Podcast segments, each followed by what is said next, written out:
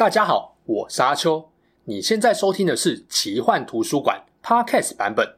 如果你想要观看有搭配精美图片与文字的影片，欢迎到 YouTube 上搜寻奇幻图书馆。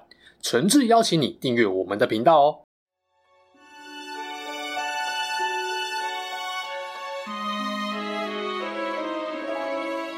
Hello，大家好，我是阿秋，来聊聊神秘奇幻的主题故事。一年一度的圣诞节又快到了，对于大人来说呢，这个节日可以做的事情很多，逛街购物、和朋友聚餐、交换礼物等等。就算什么都不做呢，也可以享受圣诞节热闹且美丽的氛围。而对于小孩子来说呢，圣诞节的美好也不输给大人，毕竟哦，这是个难得可以收到圣诞老人给豪华礼物的日子呢。虽然当我们长大一点就知道圣诞老人多半是父母假扮的，但还是想问问大家。你小的时候曾经相信过圣诞老人吗？你想过圣诞老人是怎么来的吗？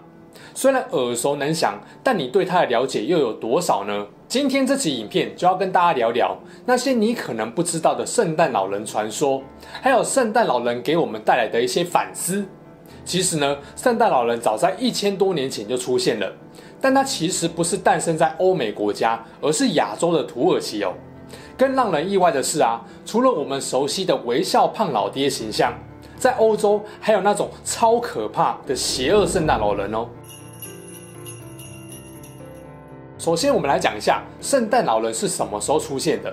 有人认为呢，他最早的形象来自于古希腊的哲学家阿波罗尼奥斯，但现在比较普遍的说法认为，圣诞老人来自西元四世纪。罗马帝国境内米拉城的主教圣尼古拉斯，这个米拉城的位置呢，就在今天的土耳其。圣尼古拉斯这位主教啊，是一位心肠好到爆炸的人，常常帮助穷苦的人民。他最常做的一件事情，就是去爬别人家的窗户。嘿，等一下啦，不是为了要偷东西，而是透过窗户呢，把钱丢进去给需要帮助的屋主啦。虽然呢，圣尼古拉斯抱持着为善不欲人知的心态。但毕竟啊，半夜爬人家窗户这件事情很难完全不被发现。渐渐的，圣尼古拉斯把钱撒到别人家的行为，就成为后来圣诞老人每年给小朋友送礼物的原型了。关于圣尼古拉斯这位爬窗户高手，还有另外一个故事。有一次呢，他为了拯救一个做生意失败的破产商人，不让商人的女儿被卖掉，就准备了一袋金子，要好礼大放送。结果呢，深夜时分，他把金子从窗户扔进去时，就在这个瞬间，他脑中浮现了一位背号十四号的篮球员，霸气一头，刚好就把钱袋丢进了挂在壁炉上的袜子里。据说呢，这就是为什么圣诞老人要把礼物放在袜子里面的由来。不过，爬窗户丢钱这件事情，跟圣诞老人从烟囱爬进去送礼物，还是有一段差距的。那接下来，圣尼古拉斯的故事又发生了怎样的变化呢？随着基督教的广泛传播，后来圣尼古拉斯的故事也传到了日耳曼人居住的北欧地区。没错，讲到北欧呢，就不能够不想到他们霸气众神。根据神话，诸神之父奥丁会在每年的冬至挨家挨户发礼物给小朋友。如果发现屋子的门窗紧闭，奥丁就会从烟囱口把礼物丢进家里。当基督教的影响越来越深。前面提到那位爬窗户高手圣尼古拉斯，渐渐的就把奥丁发礼物的任务给揽了下来，也开始透过烟囱口来送礼物。而奥丁那口浓密的大白胡子，也就这样被尼古拉斯给继承了。唯独呢，帽子跟衣服还没有改版成现在的大红毛衣哦。这个形象呢，后来被荷兰比利时人保留下来，一直到今天。不过啊，荷兰这位送礼物老人，并不是在今天熟悉的平安夜送礼物的。而是在十二月五日，圣尼古拉斯节的前一天，在这一天呢，许多人会模仿圣尼古拉斯大胡子的主教形象，送礼物给听话的小朋友们。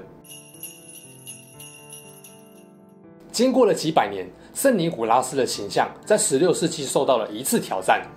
当时的英国因为城市经济跟商业发达，再加上新教教派的影响，出现了身穿绿色毛大衣的圣诞老爹，负责在圣诞节带大家寻欢作乐。咦，总觉得跟 KOF 草薙京的老爸草剃财周有点像啊。跟前面讲到和蔼可亲、有庄严感的主教形象不同，英国的圣诞老爹走的是一种欢乐风。这种风格呢，就延续到现在，让圣诞节成为一种开心欢乐的节日。后来因为大航海时代的开启，荷兰跟英国的圣诞老人文化也转移到了美洲大陆上。到了十九世纪的美国，终于出现了圣诞老人驾驶驯鹿雪橇送礼物的故事了。被誉为美国文学之父的华盛顿·欧文写过一本讽刺荷兰文化的《纽约外史》。这本书呢，多次提到圣尼古拉斯，把他形容成一位胖胖的荷兰老人。不过呢，用的不是荷兰语的名字，而是 Santa Claus。这个名字呢，后来就变成了全世界叫圣诞老人最普遍的名字。后来，克莱门摩尔这个人受到了欧文的启发，在一首跟圣诞老人有关的诗歌中，就承袭了前面胖胖又快乐的形象。另外，帮圣诞老人加入了八只驯鹿拉雪橇的元素。到这个时候呢，原本圣诞老人身上的宗教气息已经被美式文化淡化的差不多了。最后，真正要把这位礼物大使定型成现在这副模样的关键，就是可口可乐公司。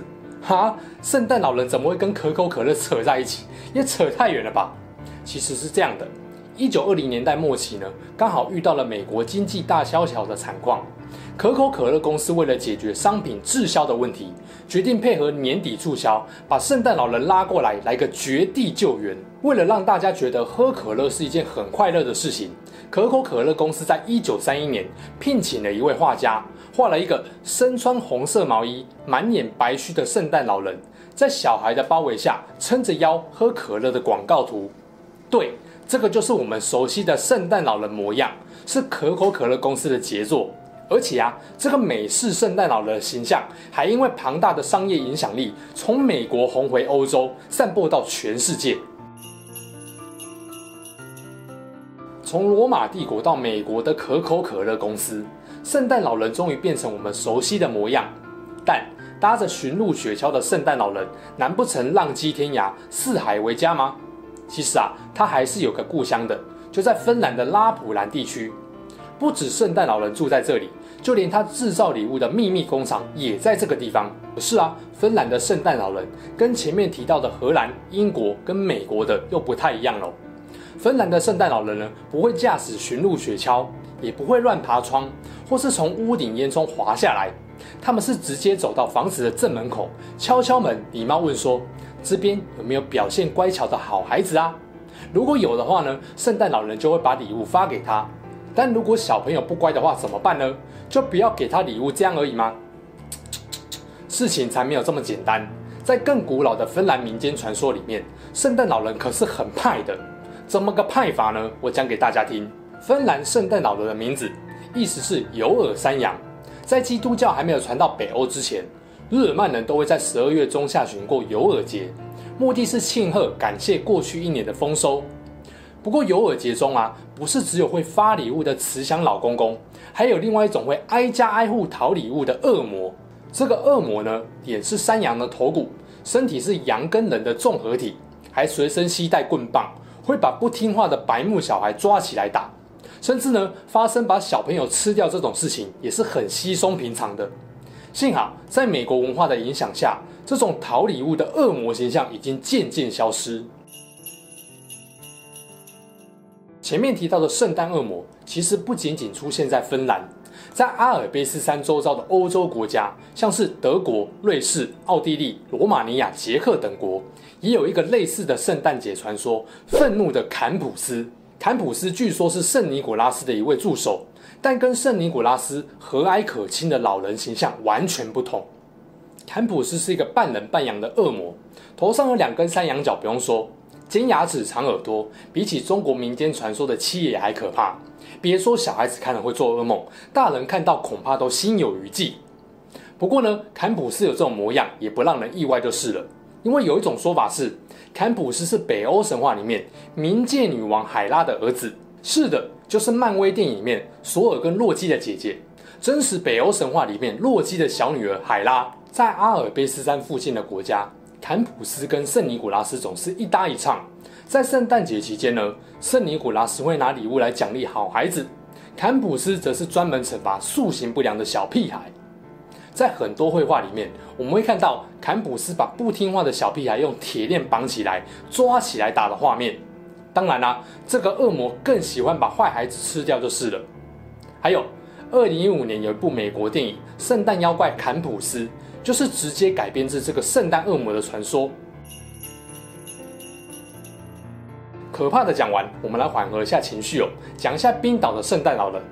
在冰岛的版本里面啊，圣诞老人的数量不是一个，是十三个。这十三个圣诞老人呢，全被叫做尤尔拉德。更奇妙的是啊，他们每一位都有自己的独特偏好。例如说，有人喜欢骚扰羊群，有人喜欢去撞门，还有人喜欢偷蜡烛来吃，可以说是世界上最皮、最淘气的圣诞老人。根据冰岛的传说啊，这十三个圣诞老人会在圣诞节前夕呢，轮流下山来享受温泉浴，顺手在孩子的鞋子里面塞些礼物。是的，欧洲有很多国家的圣诞老人不是把礼物放在鞋子，而是塞在小朋友的鞋子里面。好孩子会给他们喜欢的礼物，至于坏孩子吗，就塞给他们烂掉的马铃薯喽。听完了欧洲一些比较不一样的圣诞老人故事，不知道有没有改变你对于他们的印象呢？其实啊，对于奇幻作品有兴趣的人，应该都很清楚，近几十年来啊，圣诞老人越来越常出现在大众文化中了。不只有我们熟悉的善良圣诞老人，就连衣着差不多但内心很邪恶的黑暗圣诞老人也不在少数哦。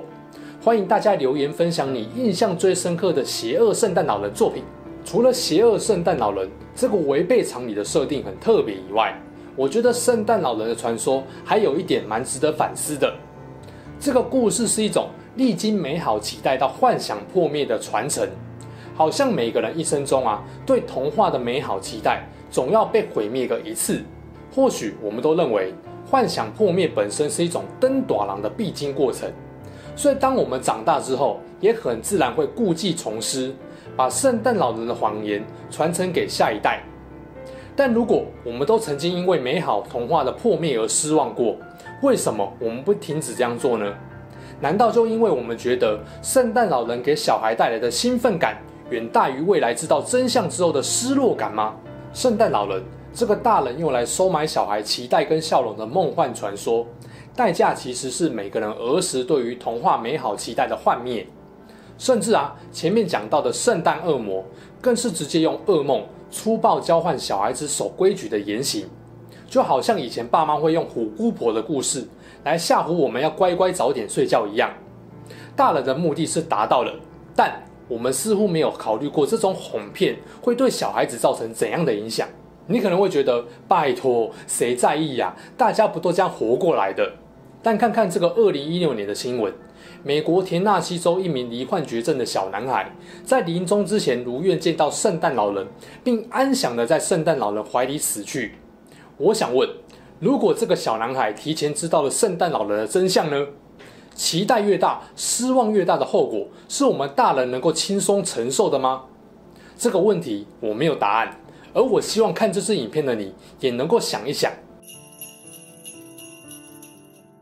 讲到圣诞老人，还有一件事情在我脑中留下了蛮深的印象。一九七四年的十二月十八日，丹麦哥本哈根曾经发生过一场圣诞老人暴动，有七十个圣诞老人冲入大型百货公司里面，夺取架上的货物，再分给街上的小孩。这当然不是真正的犯罪，是丹麦一个剧团策划的大型表演。那为什么他们要这样做呢？其实这场剧团表演。目的是要把免费送礼物的圣诞老人真面目呈现在众人眼中，让大家直接看到商业资本化的节日传说和真实社会之间的矛盾。简单来说，就是让沉醉在圣诞气氛的民众能够反思消费文化对我们生活的意义。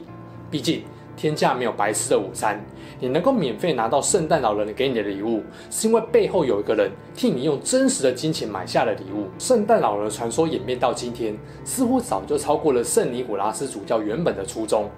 不管是北欧神话、民间黑暗传说，还是可口可乐公司的商业企图，圣诞老人这一千多年来的演变跟进化，确实让我们看到了文化融合与传递的惊人力量。那么，听完了圣诞老人有关的故事，你又有什么想法呢？你又有什么反思呢？欢迎在留言告诉我。好啦，这期事件就说到这边。如果你喜欢我们分享的故事，记得订阅我们频道，也别忘了打开小铃铛。你的订阅、按赞与留言就是我创作的最大动力。之后还会跟大家分享更多悬疑怪奇的事件。我们下次见喽，拜拜。